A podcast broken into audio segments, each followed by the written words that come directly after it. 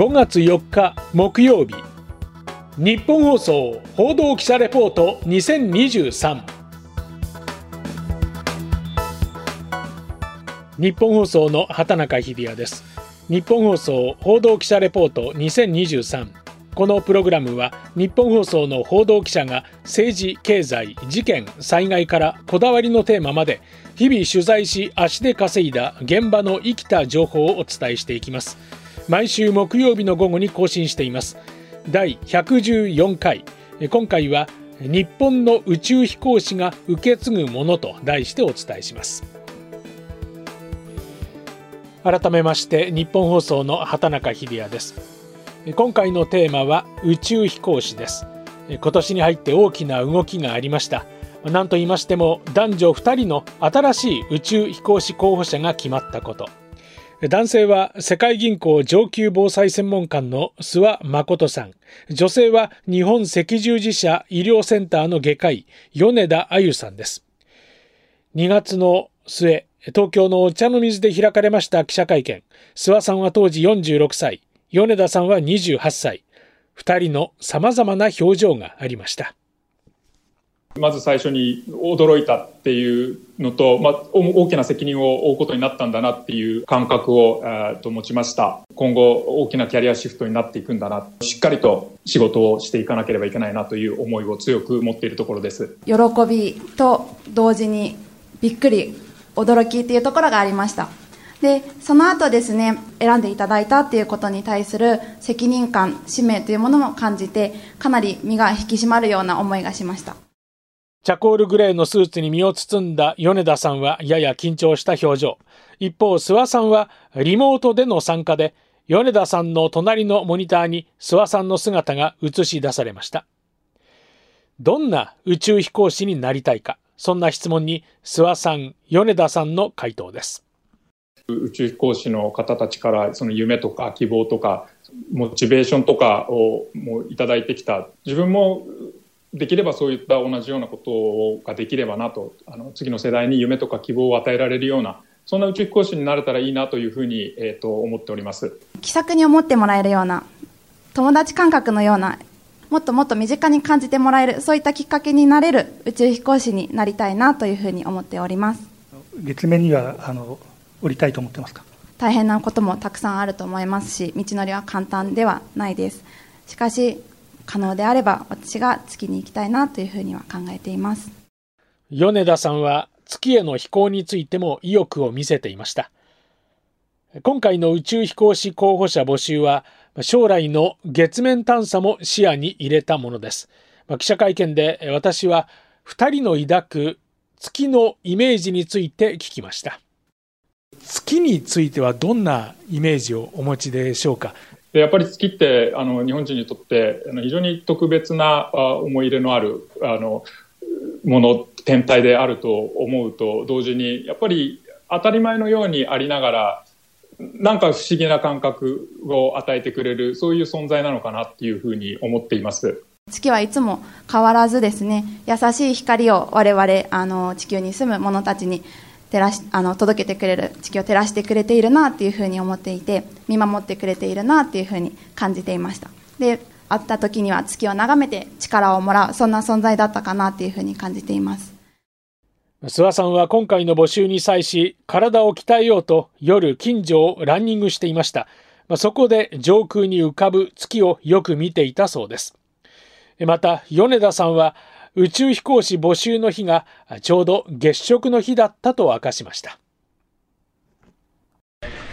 宇宙探査フィールドの前にいます。体育館ぐらいの広さに広い砂山が広がっています。さあ今照明が落とされました。おおこれはすごい。太陽を模した光が当たりました。まさに月面にいるかのようなイメージで最終選抜に残りました10名が3つのチームに分かれてさまざまなミッションをこなしたわけです。その試験が行われたであろう無数の足跡を見ることができます。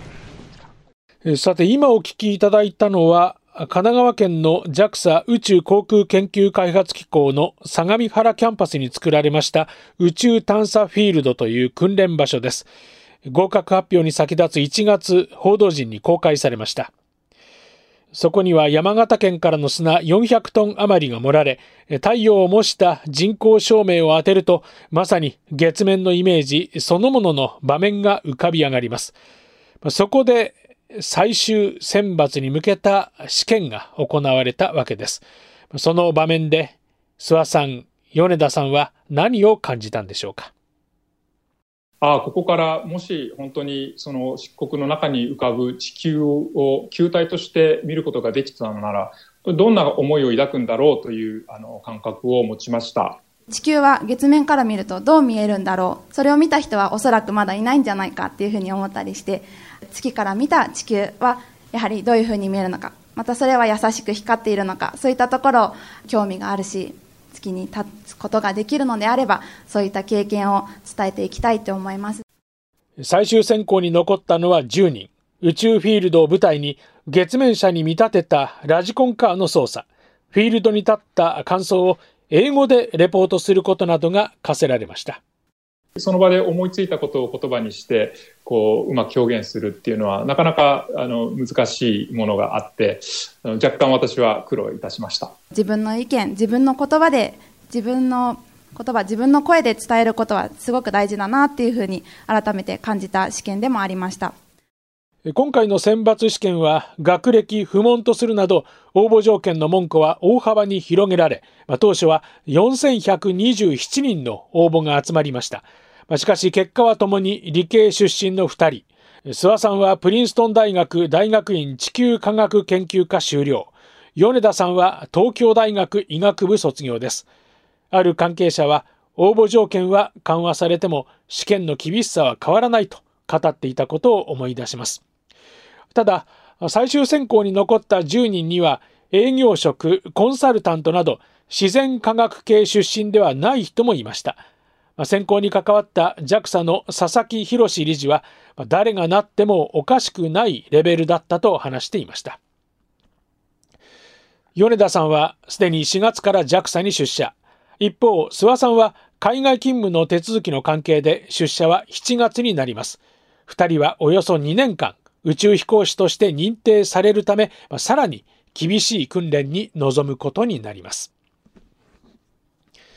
さて続いては JAXA 宇宙飛行士としては現役最年長の若田光一さん。5ヶ月余りの国際宇宙ステーションの生活から無事に帰還しました。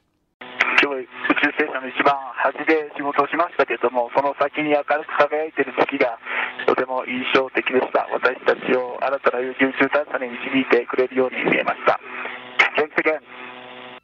これは NASA テレビからの音声です。明るく輝いている月を見て新たな有人宇宙探査に導いてくれるように見えた。船外活動中に寄せた若田さんのメッセージです。若田さんの宇宙滞在は5回を数えましたが船外活動は自身として初めてでした。船外から見た景色はどのように見えたんでしょうか。地球に帰還後の4月リハビリ期間での記者会見です船内から見る地球の光景とその構造体が全く見えない自分のヘルメットのバイザーのすぐ外にある地球の姿っていうのはやはりその視野っていうのが全く違うのかなというふうに思いました。地球の輝き、星々の夜の輝きとか、ISS 自体が広い宇宙の中で本当に輝いて見えたと。臨場感とそれから視野の広さ、これはやっぱり船内からとは全く違ったのかなと。いわば生宇宙といったところでしょうか。まあ、確かに ISS 国際宇宙ステーションを外から間近で見ることは船外活動でしかできないことです。一方、今回の宇宙滞在では意外なことも明かされました。それは経験豊かな若田さんにとっても最もトラブルの多いミッションであったことです。まあ、私もこれまで宇宙飛行を5回経験させていただきましたけど、その中で最もトラブルが多かったミッションだったのかなというふうに思います。で、船外活動の時にも、太陽電池パネルを取り付ける課題の、まあ、設置の時に、取り付けられない、あの、構造っていうのが出てきたんですね。ツールが壊れたり、地上管制局の皆さんが考えてくださった手法っていうのが全く通用しないという、そういったトラブルに遭遇したんですけども、リアルタイムでやはり地上管制局、そして、えー、来るが協力してトラブルを解決して前に進めたと。ここは本当にあの有人宇宙活動の強みっていうのかな。トラブルがあっても、そこでやっぱり人間が介在することによって、そのトラブルを克服して前に進めていく。これやっぱり宇宙開発でなぜ人間が行かなければいけないっていう究極の質問にも通じるところかなというふうに思うんですけども、アイデア、チームワーク、そういったものの強さ、力強さを感じたミッションだったと思います。船外活動にはまさに修羅場があったわけですね。でトラブルと言いますと、まあ、地球上ではロシアによるウクライナ侵攻が続いています。宇宙開発の国際協力にも影を落としていると、そんな報道もある中、外国人宇宙飛行士との付き合い方についても質問が出ました。重要なのは食事です。地政学的な情情勢で、えー、こういったプログラムを継続していくことの難しさっていうのもやはり感じますけれども、特にそのロシアのクルーとは日々の実験とか運用で共同作業っていうのが少ないので、逆にその緊急事態にも適切に対応ができるようなことも含めて、通常の実験とかシステム運用以外の時間で、えー、ロシアのクルーも含めて食事等の機会をうまく活用してコミュニケーションをきちんと図っていくっていう、やはりあの意思疎通、それからあのチームとしてのパフォーマンスの向上につながったんじゃないかなというふうに思っています。和を高めるための食事っていうのは非常に大切だなというふうに感じました。地球上でも我々コロナ禍の中めっきり仲間と食を共にする機会が減りましたけれども、食事によるコミュニケーションの大切さを実感します。若田さんのバイタリティは誰もが認めるところですが、今後の活動、そして宇宙飛行士候補者の2人についてはこのように話しています。やはりその日本の有人宇宙活動の発展のために寄与したいと。仲間の、特に JAXA の宇宙飛行士の今後のフライトのための支援をしていくっていうこととか、それからあの月面ミッションに向けても研究開発を JAXA は進めていますので、そういったところも含めて有人宇宙活動全体に寄与できるために、これまで私が経験させてもらったことを活かしていきたいなという、そういう強い思いを持っています。諏訪さん、米田さん、素晴らしい資質を持った候補者の方ですので、世界の国際宇宙探査の中で日本人としてなすべきこと、きちんと見極めて、世界、そして日本の有人宇宙活動のために貢献できるための強みっていうのを磨いてほしいなというふうに思っています。来たる月面探査の時代、若田さんがどういう形でこの難事業に関わっていくのかも気になるところです。記者会見のやり取りは極めて多岐にわたりました。そして回答には若田さんの長い経験に裏打ちされた言葉の強さを改めて感じました。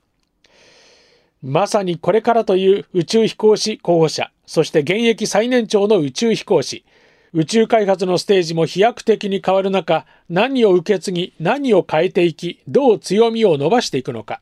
知りたいことが増えていくのも宇宙開発の取材の醍醐味であると思います。日本放送報道記者レポート2023次回は遠藤達也記者がお伝えします。今回の担当は日本放送の畑中秀也でした。お聞きいただきましてありがとうございました。